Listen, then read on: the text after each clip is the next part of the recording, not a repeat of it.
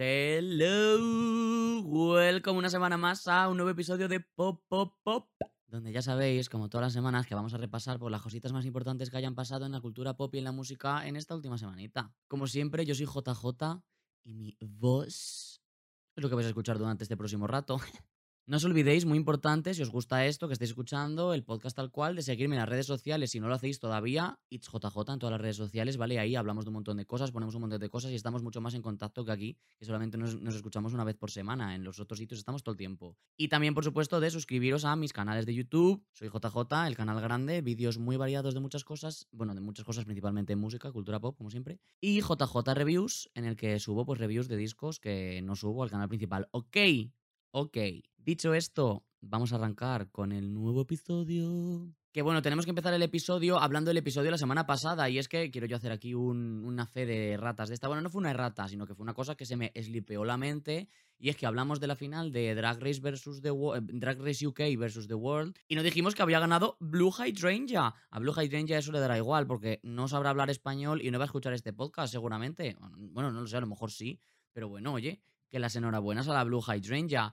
Yo debo decir que mm, tenía medio asumido que iba a ganar una de las del Reino Unido, ¿sabes? Porque es como el centro de la temporada, eran las del Reino Unido. Entonces, bueno, sí que empezaban la balanza como un poquito hacia ese lado. Y bueno, no sé, yo creo que sí que se lo merecía ganar. Los looks de Blue han sido los mejores de la temporada en las runways junto con los de Monique Hart. Para mí, Monique ha ganado las runways y Blue ha estado ahí muy, muy, muy cerca de ella. Las runways de las demás, bueno, pues no tanto. Y luego, pues Blue, yo creo que, pues, no sé, lo ha hecho mejor. Es que Vaga Chips, que era la otra que andaba ahí del UK que podría ganar, pues yo creo que no, que no lo ha hecho tan bien. A mí Blue me ha parecido que lo ha hecho muy bien. Además, ha jugado muy bien al juego, quitándose de enfrente a mm, la Panjaina, tal cual. No sé, yo creo que sí que se merecía ganar. Ahora también te digo, que para ganar lo que ha ganado, pues, ¿qué quieres que te diga? Sinceramente, pero bueno, creo que ya lo comentamos el otro día, que eso, que un dueto con RuPaul, que luego no era un dueto, sino que era un remix de una canción que salió hace como 10 años, 12 años, mira, yo qué sé, en fin. Whatever, que ahí está, eso, que... Iba a decir Happy Birthday, pero no. Eh, enhorabuena a Blue Hydrangea y una ganadora más que tenemos. Ole. Otra cosita de lo que hablamos la semana pasada, que además estaba sucediendo mientras yo grababa, ¿os acordáis? Son los BAFTA, ¿no? Que dijimos que a ver si Gaga ganaba tal cual. Bueno, pues no. No ganó el BAFTA Mejor Actriz la Gaga. En fin, no sé, es como que todo el mundo tenía muy asumido que Gaga le iba a ir muy bien en la temporada de premios tal cual y al final yo creo que no le está yendo muy mm, tan tan bien. Sí que la han nominado a un montón, lo del Oscar la gente sigue loca todavía, le preguntan a la gente, o sea, los medios de prensa le preguntan a los compañeros de profesión, a los actores y actrices, les preguntan que qué piensan de que no estará, de que no estuviera Gaga nominada en los Oscars tal cual y todo el mundo expresa su sorpresa. Es como un tema del que se está hablando, no solamente están hablando los fans. Entonces, bueno, whatever. Yo la verdad es que lo siento como una espinita clavada. La verdad, me da un poco igual, por un lado, pero por otro lado es como, jo, me da rabia, ¿sabes? Me da rabia y se nota que a la gente en general está dando rabia. Es como una oportunidad perdida, un cartucho que no has llegado a disparar, ¿sabes? No sé, en fin. Así que bueno, pues eso referente a las cosas de la semana pasada que nos habían quedado así un poco abiertas. Ahora, cosas de esta semana. Yo voy a empezar hablando de mí, porque para mí lo más importante de esta semana, aparte de dos discos que han salido, de los que por supuestísimo vamos a hablar en este episodio, pero hablaremos de ellos cuando toque, después cuando hablemos de los álbumes, Hang in There, With Me, porque no os preocupéis, por supuestísimo, que vamos a hablar de Crash y Motomami, evidentemente, además largo y tendido, ¿vale? Así que cuando llegue el momento vamos a hablar primero de unas cuantas cositas y luego ya hablamos, ¿vale? Ok. Hay que empezar por lo fuerte, hay que dejarlo fuerte un poquito ahí para adentro un poco, ¿no? Bueno, el caso que para mí, aparte de eso, lo más importante esta semana es que yo tenía concierto y hacía... Te iba a decir que hacía bastante que no tenía concierto, pero no, porque tuve concierto en enero y además fue de la misma persona que es Zahara que está ahora mismo, ya sabéis, con su puta gira, que yo la fui a ver en Valladolid como fue inicialmente concebida, pero después añadió cinco fechas más que eran como en sitios más chiquititos en los que no podía llevar como toda la banda, las bailarinas tal y cual, entonces decidió pues hacer un show un poquito diferente que se llama Drums and TVs. Y se llama así porque eran ella junto con los dos músicos, que además eh, uno de ellos es el productor de puta con el que estaba ya en la gira y el otro es el primer batería que tuvo cuando empezó ella. O sea, que tela. Y bueno, el concierto que no le he dicho fue en Salamanca, en la sala Camelot, que es una sala muy chiquitita y que además es una sala en la que ella cantó hace unos cuantos años y dice que había como 16 personas, muy poca gente. Entonces es muy guay porque es como un full circle moment, ¿sabes? Además la sala estaba bastante llena. Creo que no se agotaron las entradas, pero vamos,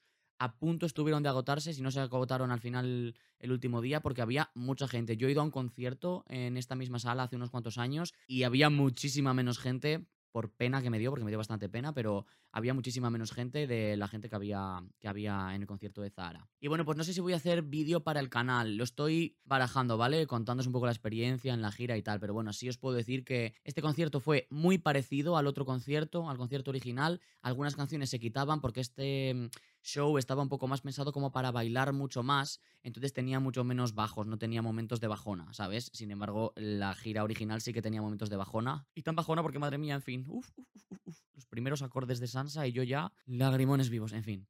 El caso que todos esos momentos de drama los quitaba, porque era un S para bailar, como os he dicho. Y estaban ahí, ellos ahí, haciendo toda la música en directo, todo el rato ahí, tocando ahí con sus mesitas, tal cual, y haciéndolo todo. Y además, las TVs del título del, del show eran unas pantallas que estaban grabándose y a la vez las estaban transmitiendo por las pantallas, entonces tú podías ver literalmente los botones a los que les estaban dando, tal cual, ¿no? Como que eras tú partícipe y testigo de cómo estaban tocando la música que tocaban, y eso era una cosa bastante interesante y bastante chula. Y bueno, pues eso, que yo me lo pasé pipa, me lo pasé muy bien, bailé un montón, el momento en el que Zahara bajaba a bailar con nosotros entre el público fue muy chuli, y bueno, yo no fui muy consciente, pero luego la gente de alrededor me dijo que se vino directa para mí a bailar conmigo, así que Zahara, hasta aquí te mando un saludito, hija, cuando quieras, movemos el culo todo rato. Y bueno, pues eso, que yo lo disfruté mucho. Fue un concierto muy chiquitito, no estoy yo acostumbrado a ir a conciertos chiquititos. Ya sabéis que los tipos de artistas que a mí me gustan suelen hacer conciertos más grandes, pero es un tipo de concierto que se disfruta un montón porque da igual donde estés colocado en la pista, lo vas a disfrutar, lo vas a ver bien, no sé, que me lo pasé muy bien. Lo pasé muy bien, muy bien, muy bien, muy bien. Así que, ole. Más cositas de esta semana. Se han anunciado ya el primer grupito de personas que van a actuar en los Grammy. Que no sé cuándo van a ser los Grammy, espérate, voy a chequearlo. El 4 de abril. Bueno, el 4 de abril, que en realidad es la noche del 3 de abril, vale, la noche del domingo 3 de abril. Ok, no sabía cuándo eran. Es que como son cosas que son como de mes en mes, yo no pienso más allá de una semana. Yo, mi, mi mente no puede abarcar en sí más de una semana porque me explota. Bueno, pues eso, que quedan todavía eh, un par de semanas para los Grammy, pero ya han empezado a anunciar las performances que va a haber, quién va a actuar. Y entre ellos, pues hay nombres muy grandes. Está Olivia Rodrigo, que se esperaba que actuara, evidentemente. Billie Eilish, que también se esperaba que actuara. Además, Billie lleva mucho sin actuar, no sé qué actuación hará ni qué canción cantará, así que ya veremos a ver. Lil Nas X y Jack Harlow, que yo supongo que actuarán juntos y cantarán, eh, ¿cómo se llama? Industry Baby, supongo. Que además Lil Nas, por cierto, ha vuelto. Que el tío llevaba desde diciembre que no ponía nada, no subía nada a Instagram. Además, había borrado todos los posts que tenía, menos la, el anuncio del álbum. Y en el Twitter tampoco ponía nada. Y en el TikTok nada. Bueno, pues ya ha vuelto esta semana, ¿no? Y está ahí, pues haciendo bromitas y tal. Es que me encanta Lil Nas de verdad. O sea, me hace una gracia. Me gusta muchísimo. Me gusta su música. Me gusta él. Me hace mucha gracia. Me gusta su persona. De verdad. Ay. Y bueno, pues eso, que ha vuelto y también van a actuar en los, en los Grammy, ok. Y luego, pues hay otra gente que yo conozco menos, como los Brothers Osborne, que no sé quién son, la Brandy Carlyle, que nunca me he escuchado ninguna música de ella, pero está muy presente por ahí, siempre en los Grammy, siempre aparece y tal, siempre anda por ahí. Y el gran reclamo que va a ser este año para gran parte de la audiencia que van a tener los Grammy este año, como está pasando con las últimas premiaciones de estos últimos años, van a traer a BTS. Uh. Así que pues eso, seguramente los vea más gente de los que lo verían si no fueran BTS, porque ya sabemos que BTS trae hordas y hordas y hordas de gente detrás de ellos, lo cual me parece una fantasía. Army, un saludito os mando desde aquí. Y bueno, pues estos son las personas que van a actuar en los Grammys. A mí me gustan bastante, no sé. Menos estas dos personas que no he escuchado nada de su música, las demás actuaciones sí que tengo ganas de verlas y tal. Además, Lil Nas sé que la va a liar, sé que va a preparar una actuación chulísima. Olivia, bueno, según lo que cante, y Billy también según lo que cante. Entonces, bueno, que se viene, se viene. Algo que se ha venido esta semana, pero se ha venido un poco. Uf, que no se ha venido tanto como alguna gente se creía, ha sido el videoclip de Slow Mo de Chanel. Ya sabéis, nuestra representante de, en Eurovisión este año de España, de la cual hemos estado hablando ya en varias, en varias ocasiones en capítulos anteriores, aunque en contra de mi voluntad y en contra de la voluntad suya también, porque siempre hay un montón de drama envolviendo esta candidatura, envolviendo Eurovisión, envolviendo a Chanel. Qué horror, de verdad. Tiene que estar la tía saturadísima y agobiadísima, de verdad. Yo estaría deseando que pasara ya esto y que me dejaran en paz, porque la pobre sin hacer, sin decir nada, le está siguiendo el drama todo el tiempo. Qué horror. Iba a decir cada vez que abre la boca, pero es que no tiene ni que abrir la boca. Qué pesadilla. En fin. Lo que pasa esta semana es que, a ver, el vídeo de Slow Mo, pues. Uf, poco mal, ¿eh? Un poco mal. Es un vídeo un poco trágico, un poco mes. Está mal, muy mal editado. Hay unos primeros planos de Chanel que, con lo guapa que ella es, la sacan fatal. En plan, sale mal. Eso sale francamente mal ella en, en los primeros planos esos, no sé, pero no es por ella, es por cómo está grabado, cómo está editado el vídeo, no sé, no sé, no sé. El vídeo en sí tampoco es que sea muy tal. Hay gente que dice que es porque están reflejando, no sé qué tal cual. Mira, que no, que lo que pasa es que pues han gastado poco dinero en el vídeo y ya está, ya está, que no pasa nada. No pasa nada, pero en fin, whatever, da igual. A la gente no le está gustando nada el videoclip, yo lo he visto una vez y no lo he querido volver a ver porque madre mía de Dios, en fin, ya está. Pero este no es el único drama. Ha habido más dramas. Y es que el otro día estaban haciendo ahí eh, un Spaces de estos del Twitter y hubo gente que se estuvo peleando. Y bueno, yo esa noche me fui a dormir muy tarde porque, sin ser yo nada de eso, que yo no soy así súper fiel seguidor de Eurovisión y esas cosas, ya sabéis, yo lo veo el día que es y ya está. Ya lo he dicho varias veces y, en plan, no sé, es que no me llama la atención y me parece una cosa muy rara con lo que yo escucho música y tal. Eurovisión es una cosa que me da un poco igual. Lo paso muy bien esa noche, viéndolo, comentándolo tal cual, pero no voy siguiendo las candidaturas tal cual, no sé. Bueno, el caso es que el otro día sí que me estuve enterando de lo que pasó y es que se pelearon porque no sé qué ha pasado, que hay unas fiestas por ahí, una de las cuales ya hablamos en, otro episodio.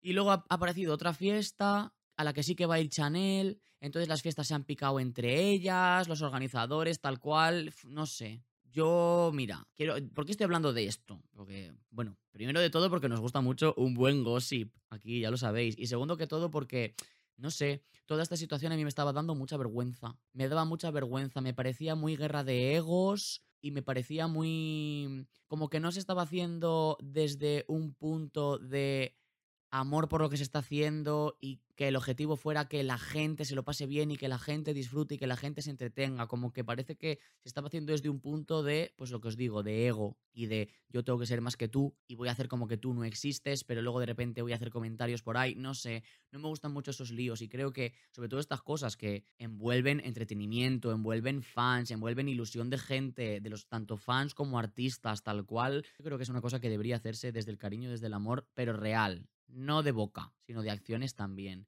Y pues si hay competencia, es que tampoco es competencia, es que no hay que ver estas cosas como competencia, porque una fiesta en Madrid y una fiesta en Barcelona son dos cosas distintas, la gente puede asistir a las dos, la gente que viva lejos podrá asistir a una y a lo mejor si no estuviera esa no iban a asistir a ninguna porque les quedaba muy lejos la otra, entonces no sé, yo creo que cuantas más cosas de este estilo haya, pues mejor, más movimiento se le da a la cosa, más se habla, mejor para los artistas también porque tienen más oportunidades, no sé. En fin, de todas maneras ya sabemos cómo solemos funcionar, que el ego nos traiciona muchas veces, pero bueno, ok, ahí está ya está. Ok. Y vamos a ir ya con el platito fuerte de esta semana. ¡Uh! Ay, madre mía, madre mía. Bueno, nos hemos saltado la pregunta, pero la pregunta. Ay, la pregunta. Me la he saltado porque es una pregunta que tiene que ver con lo que vamos a hablar ahora de los discos, ¿vale? Vamos a ser un poco monotemáticos, un poco episodio temático hoy. Eh, entonces la pregunta la vamos a hacer después de hablar de los álbumes, ¿vale? Ok, quedaros ahí, quedaros ahí.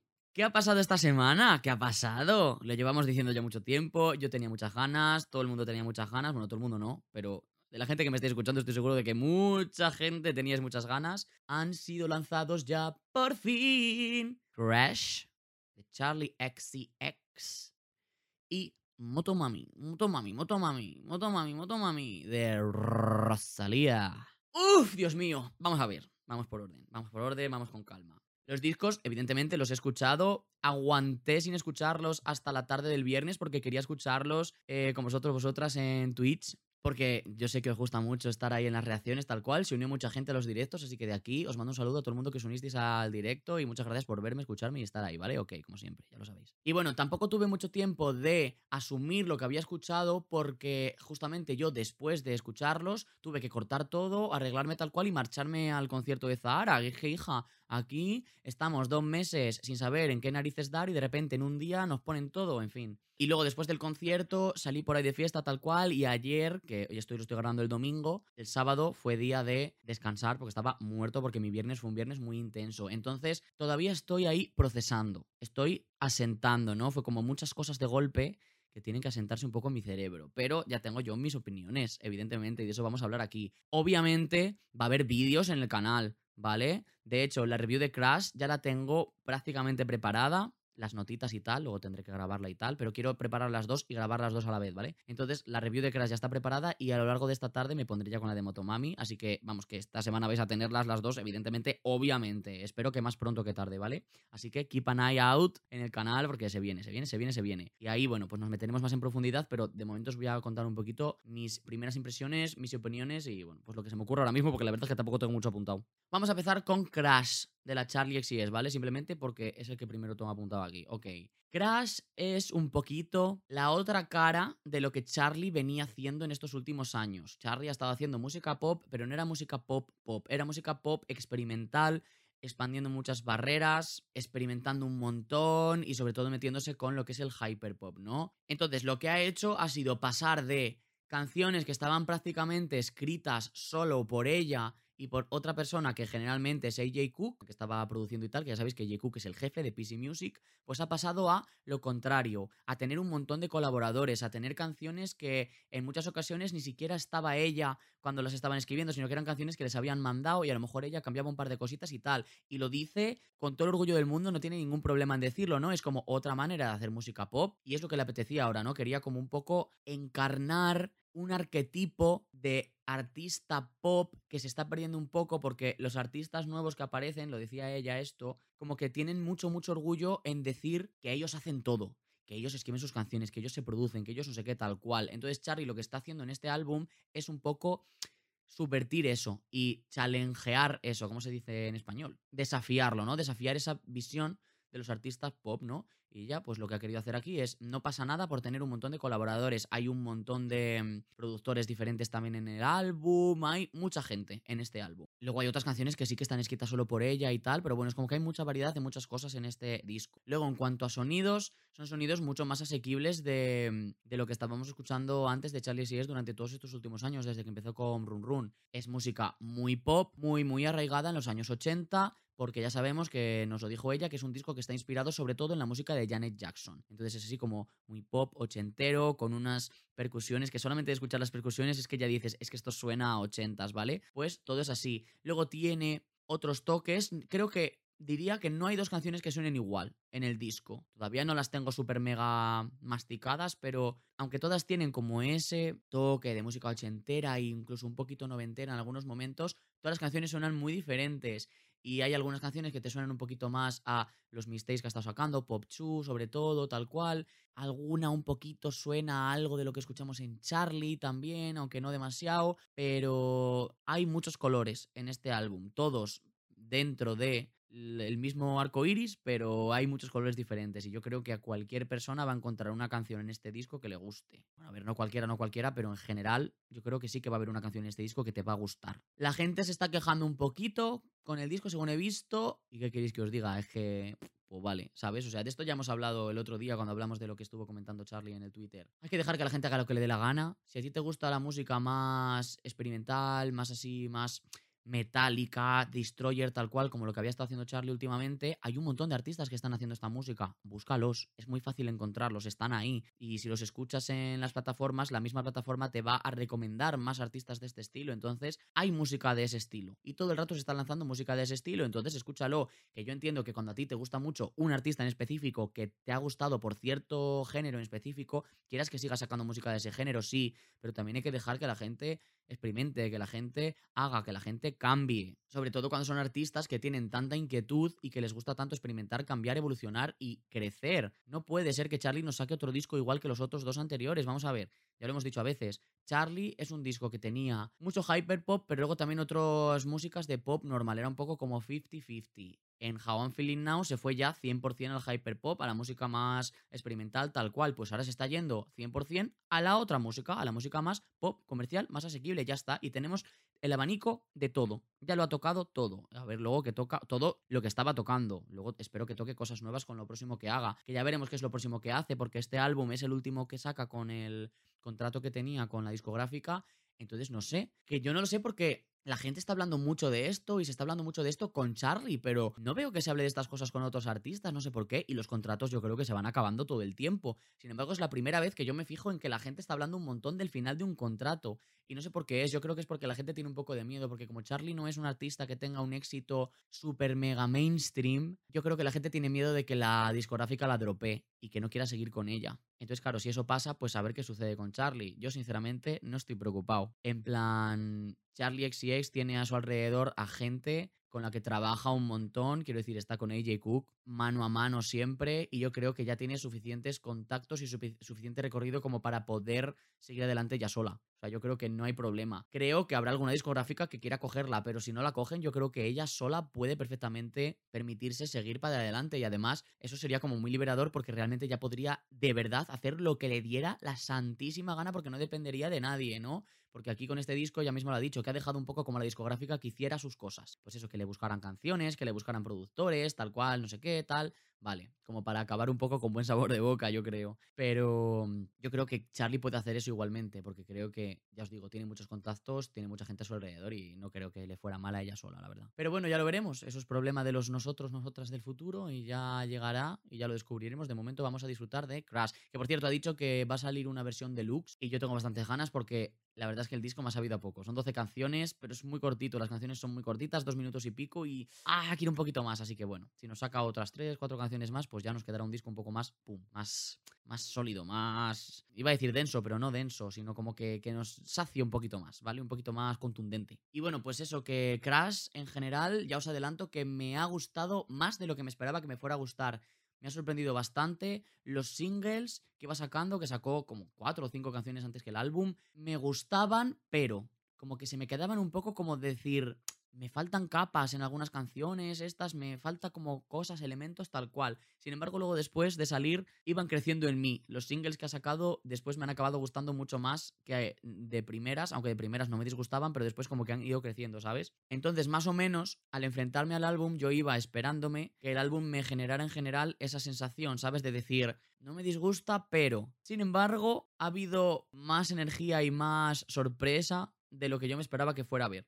¿Sabes? Creo que se guardaba dos ases bajo la manga sobre todo y que el disco, pues eso era, tiene sonidos variados, tal cual, algunas canciones te sorprenden un poquito más, no sé, me ha gustado más de lo que me esperaba, sí, sí, sí, porque no me ha dejado con esa sensación de, bueno, no está mal, me gusta, pero tal, no, no me ha dejado con esa sensación, así que estoy con y bueno, pues yo creo que Crash, de momento, eso es todo. Un adelantito de lo que se vendrá en la review análisis, que espero que veáis cuando suba al canal, por supuestísimo, ahí estará. Ya os digo que estos próximos días. Y ahora vamos a hablar de Motomami, Motomami, Motomami, Motomami. De Rosalía. Uf, mía, es que, es que no me puedo creer. Es que lo tengo delante porque el de Charlie todavía no me ha llegado en físico, no lo tengo. Pero el de Rosalía lo tengo aquí delante. Uf, es que solo, solo de ver la portada me cago, ya os lo dije cuando salió la portada, que creo que además la comentamos aquí en el podcast. Qué ganas tenía de tenerla en físico y qué chula es la edición física del álbum, qué guay el libreto, qué guay las letras, cómo están escritas con boli, eh, las fotos, cómo están mezcladas, las del moto, el mami con fondos diferentes,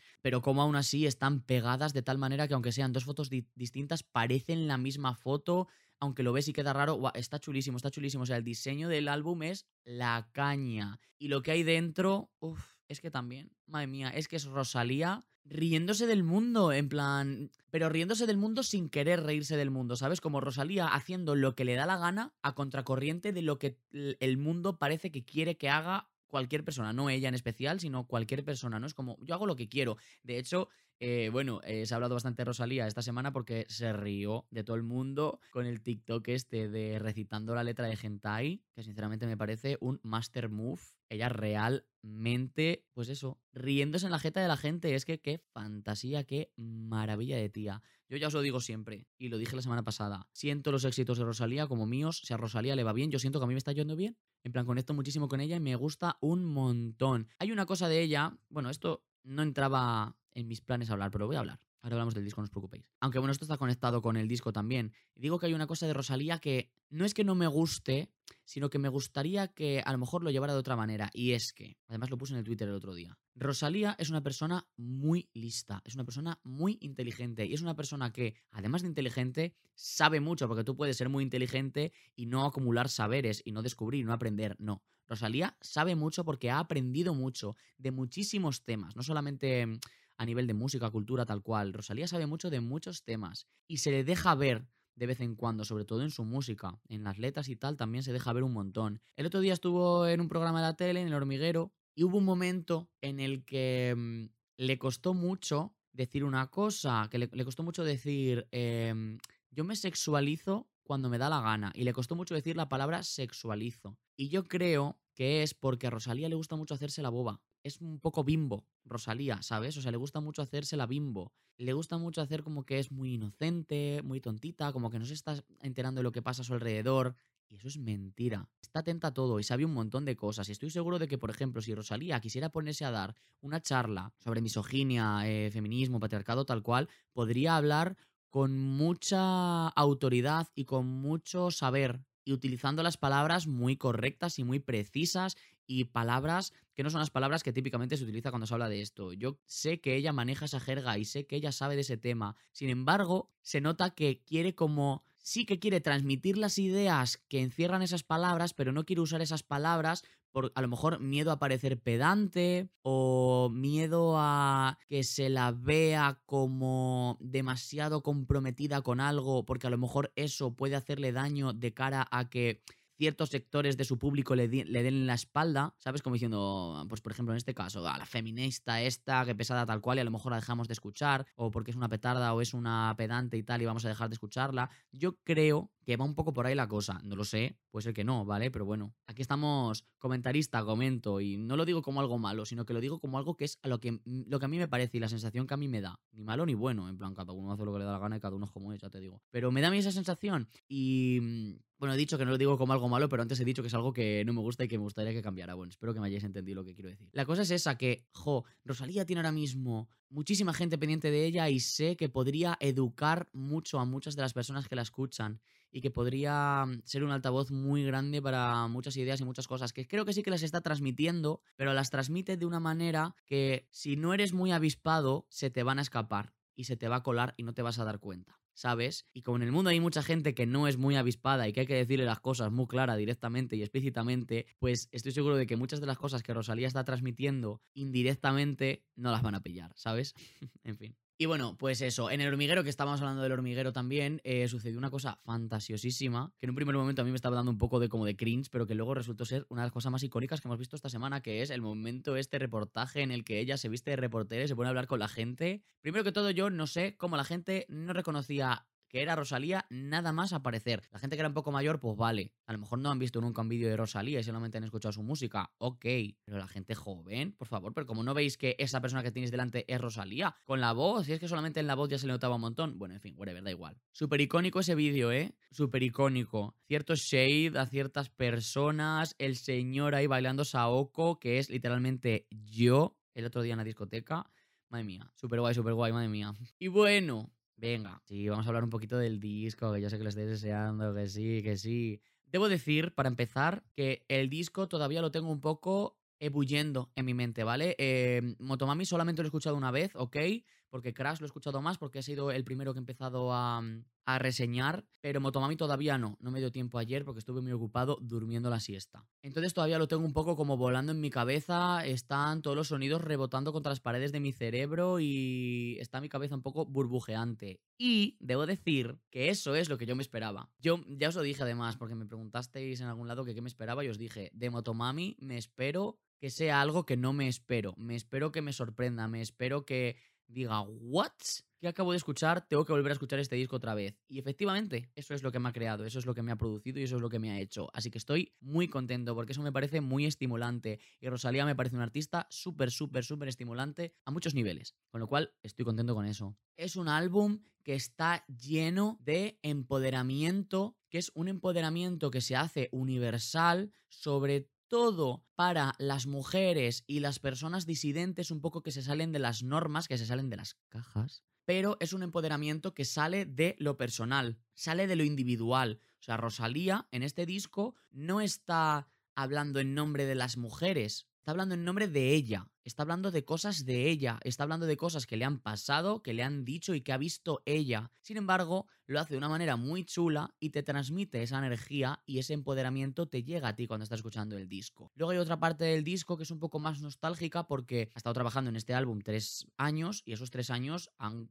coincidido también con la pandemia, ¿no? Y a ella, pues todo esto le pilló en Estados Unidos y ha tenido que pasar mucho tiempo lejos de su familia y de sus seres queridos. Y Rosalía tira mucho de su familia. Rosalía se apoya mucho en su familia. Entonces, para ella ha sido algo duro. Y también se nota en algunos momentos de este álbum el echar de menos tu casa, el echar de menos a tu familia, a tu gente y sentirte sola. Eso también se nota mucho en este disco, sobre todo en la parte de Mami.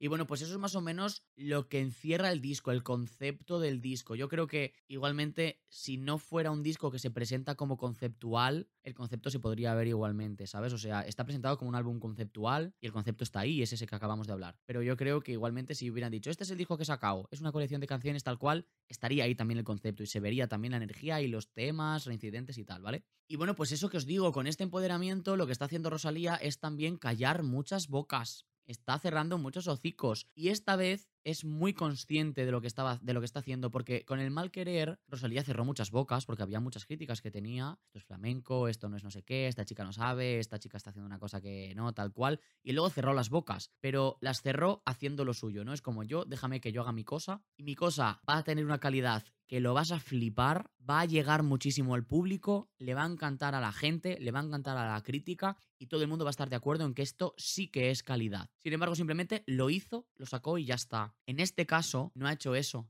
En este caso, lo ha hecho, lo ha sacado y en el mismo producto ya te lo está diciendo, te está diciendo explícitamente. Esto que estoy haciendo, soy muy consciente de que es muy válido, soy muy consciente de que es arriesgado y soy consciente también de que tiene muchísima calidad. Y tú te callas la boca y me dejas en paz. Eso lo dice en este disco también explícitamente, ¿no? Por ejemplo, en Bulerías. Y bueno, Saoko, tal cual, en más momentos lo dice. Y eso me gusta un montón, porque te lo está diciendo. Y tú lo estás escuchando. además lo estás escuchando y lo puedes hacer tuyo. Bueno, lo de soy igual de cantadora, de una manera que otra, pues yo no relateo con ello, porque yo no soy cantador. Pero con Saoko sí que puedes relatar un montón, por ejemplo. Y es lo que os digo antes, es una cosa que está saliendo de lo que a ella le están diciendo a ella como Rosalía, no como mujer, aunque en lo que le dicen a Rosalía hay mucho factor de que Rosalía sea una mujer, porque hay otra gente que está haciendo cosas parecidas a lo que hace Rosalía y además al rabo de Rosalía, porque Rosalía lo está haciendo primero y otra gente la está siguiendo, pero como son hombres, no les están diciendo nada, ni les están criticando, ni les están invalidando. A Rosalía sí. Entonces sí que hay mucho factor de que Rosalía sea mujer, evidentemente. Pero lo que os digo, Rosalía no está diciendo esto como mujer, lo está diciendo como Rosalía. Sin embargo, se extrapola a muchas, muchas cosas distintas y se puede entender desde muchos ángulos distintos y cada persona lo puede hacer suyo, a su manera, y eso es muy guay también. Y bueno, pues que ese es el concepto del álbum tal cual. Luego, en sonidos, a mí me ha sorprendido un montón porque no me esperaba ciertas cosas. No me esperaba, por ejemplo, una canción tan flamenca. Yo pensaba que en este disco el flamenco iba a quedar bastante fuera, vamos, que no iba a haber, pero por ejemplo está Bulerías, que es flamenco. Y eso no me lo esperaba, la verdad, debo decir. Pensaba que iba a ir a otra cosa totalmente distinta y que no iba a haber sitio para esto. Pero sí que ha habido sitio. Pero que hay sitio para muchísimas cosas. Hay sitio para canciones más de piano. Hay sitio para otras canciones que te recuerdan mucho también al mal querer. Está la de Genis, está nombrada como por su sobrino. Es una canción que recuerda un montón al mal querer, cómo está tratada su voz, cómo tiene algunos ciertos momentos así un vocoder que sonaba también en el mal querer. Los sintetizadores que van sonando, recuerda mucho al mal querer también, con lo cual la gente que quería a esa Rosalía, aquí la tenéis, aquí la tenéis, escucharla y callaos la boca ya una vez, hombre. Luego están los interludios, que en uno creo que no hay música, en, en ABCDFG, que si recuerdo mal no hay música, pero es un momento muy guay en el álbum, a mí me gusta mucho. Y luego Motomami, que está producido por Pharrell Williams y suena a Pharrell Williams, pero suena a un Pharrell que a mí me gusta. Ya sabéis que yo con Pharrell tengo mis diferencias, pero aquí sí que me gusta. No sé. Luego, evidentemente, una parte muy grande de este álbum es el reggaetón, los ritmos latinos, que tienen mucho, mucho peso en este álbum. Y sobre todo también tiene mucho peso un reggaetón un poquito más relajado. Porque, por ejemplo, Saoko es muy reggaetonero, pero es un reggaetón muy destroyer para pa, pa, pa, pa, pa, pa, pa, partirte eh, las column la columna vertebral, ¿no? La parte de abajo, las lumbares, para partírtelas. Pero luego hay otros reggaetones en el álbum que no son así, son mucho más relajados, mucho más ambientales, mucho más, eh, mucho más suaves. Y ese, ese tipo de reggaetón tiene mucho peso también en el álbum, al menos yo, al, con la escucha que le he dado, que estoy yo aquí hablando, madre mía, como si me lo supiera de memoria. No pero sí que la sensación que tengo que tiene mucho peso, ese reggaetón más relajado. Y yo debo decir que me gusta más el otro, a mí me gusta más porque como es un disco además que es tan enérgico y que quiere romper con tantas cosas, ese sonido es el sonido perfecto, el sonido de Saoko es el sonido perfecto para romper cosas, romper moldes y romper reglas. Y me hubiera gustado más que hubiera más de más de este estilo, pero bueno, a ver, creo que hay suficiente también. No sé, es un disco que creo que está muy equilibrado. Tiene muchas cosas, algunas pesan más que otras, pero aún así no sientes que te estés volcando. ¿Sabes? No sé, está muy guay, no sé. Que me gusta un montón. Que me ha gustado mucho, me ha volado la cabeza. Yo os digo que todavía tengo que asumir muchas cosas. Lo voy a escuchar muchas veces, evidentemente, para preparar la, review. Y voy a intentar hacer también análisis muy minucioso, ¿vale? Lo mismo nos marcamos un vídeo de 40 minutos, pero yo sé, es lo que queréis. Lo sé. Sí. Así que nada, que eso ha sido lo que quería hablar de Motomami de Crash aquí en el episodio. Ya os dije que mi intención era que nos ocuparan la mayor parte del capítulo, así que aquí hemos estado. Y ahora vamos a pasar a la preguntita, porque tiene que ver con los álbumes, ya os lo he dicho, pero tiene que ser ahora después, ¿vale? Ya sabéis, como digo siempre, que podéis a través de Instagram, sobre todo, que tiene para audio, mandarme mensajes de audio con vuestras preguntas que queréis que contestemos en los episodios. Si tenéis suerte, si es una pregunta interesante, de la que se pueda sacar así un poco de chicha, la responderemos en los próximos episodios, ¿vale? Así que corred cuando acabe el capítulo a mandarme vuestras preguntas porque mandéis preguntas muy chulas. Hay veces que me gustaría elegir varias, pero bueno. La de esta semana nos la manda Nick Moonlight. Hello Nick, ¿qué tal? Que además nos la manda desde muy lejos de donde yo estoy grabando. Vamos a escucharla y, y la respondemos. Para estas alturas ya tendrías que haber escuchado Crash y Motomami a pesar de que el momento en el que estoy grabando este audio aún no han salido. Y mi pregunta sería cuál fue tu canción favorita de cada álbum y cuál fue tu canción menos favorita de cada álbum. Saludos desde Colombia. Ok, bueno, pues muchas gracias, Nick, eh, de nuevo por tu pregunta. Que además, Nick, esta no es la única pregunta que ha mandado, ¿eh? Me ha mandado muchas preguntas varias semanas diferentes. O sea que mira, pum, aquí estás por fin. Ok, vamos a hablar de favoritos.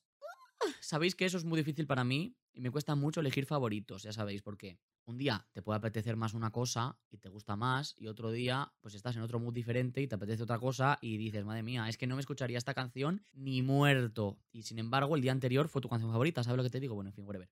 Pero bueno, me apetece ser valiente y me apetece tirarme un poco a la piscina y pensar también un poquito en esto porque es una cosa que no suelo hacer, pero sí que me apetece y además sé que, porque me lo habéis preguntado también por otros lados, sé que os interesa. Empezamos con Crash. En Crash yo debo decir que eh, Good Ones Remains Untouched. O sea, es que esa canción, bueno, fue una de mis canciones favoritas del año pasado y creo ahora mismo que sigue siendo para mí mi canción favorita del álbum. Me encanta, no me canso de escucharla. Es que no me canso, no me canso. Y la he escuchado muchas veces en estos meses, ¿eh? desde que salió, que salió, si no recuerdo mal, la primera semana de septiembre, creo. No me canso de escucharla, es que no me canso, no paro, no paro, no paro, no paro, no paro. Así que Remains Untouched. También te digo que de las nuevas, hay dos que me han sorprendido un montón. Lightning me encanta y esto lo voy a destacar cuando hablemos en, el vídeo. El vocoder que hay en el preestribillo, uff, creo que es mi momento favorito de todo el disco. Es mi momento favorito de todo el disco. Me encanta, me encanta, me encanta. Me hubiera gustado que lo hubiera explotado más porque me encanta. Y también Used to Know Me me gusta un montón. Así como más electrónica, más dance, más. Así más. ¿Cómo se dice? Como un poquito más agresivo el sonido tal cual. Me gusta muchísimo, muchísimo, muchísimo. Me ha gustado un montón estas dos canciones. Así que mira, ahí más o menos tienes ahí un top 3, más o menos, ¿no? Que hemos hecho. Ahora, de Motomami. Este sí que es muy difícil porque las canciones de Motomami son muy diferentes y hay cosas que no llegan a ser canciones, sino que son interludios tal cual. Hay canciones muy raras. Es, es bastante complicado esto. Debo decir que eh, Sakura me gustó un montón. Me gustó mucho también el tema que trataba, cómo está grabada, como si estuviera cantada en. como si estuviera grabado de un directo, sin embargo, no es así. Está muy chula. Genis me gustó mucho también. Me transmitió un montón. No sé, es una canción muy guay y muy, muy, muy bien interpretada. Está muy chula. Cute me sorprendió también bastante, porque no me esperaba, no me esperaba, no, no me esperaba. El final de Hentai me sorprendió bastante, pero no es, no es de mi favorita. No sé, yo es que te diría que, como son las canciones tan diferentes, es muy difícil. Es muy difícil. Claro, también ten en cuenta que este disco lo he escuchado solo una vez de momento, ¿eh? Ahora mismo, en este momento, mi favorita creo que sigue siendo Saoko. Pero porque tiene muchísima energía, tiene mucho...